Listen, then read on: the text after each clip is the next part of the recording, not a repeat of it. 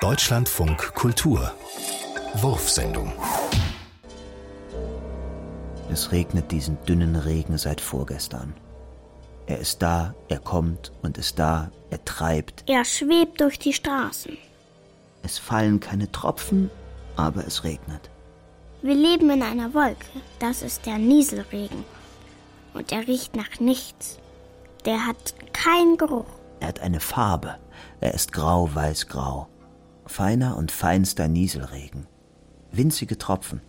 Du wirst von allen Seiten nass. Winzige helle Tropfen auf der Haut, im Haar, auf der Kleidung. Und dann eine dünne Schicht Wasser auf allem.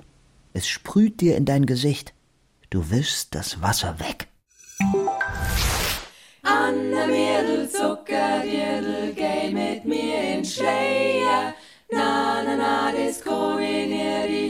Abbe's Itzea.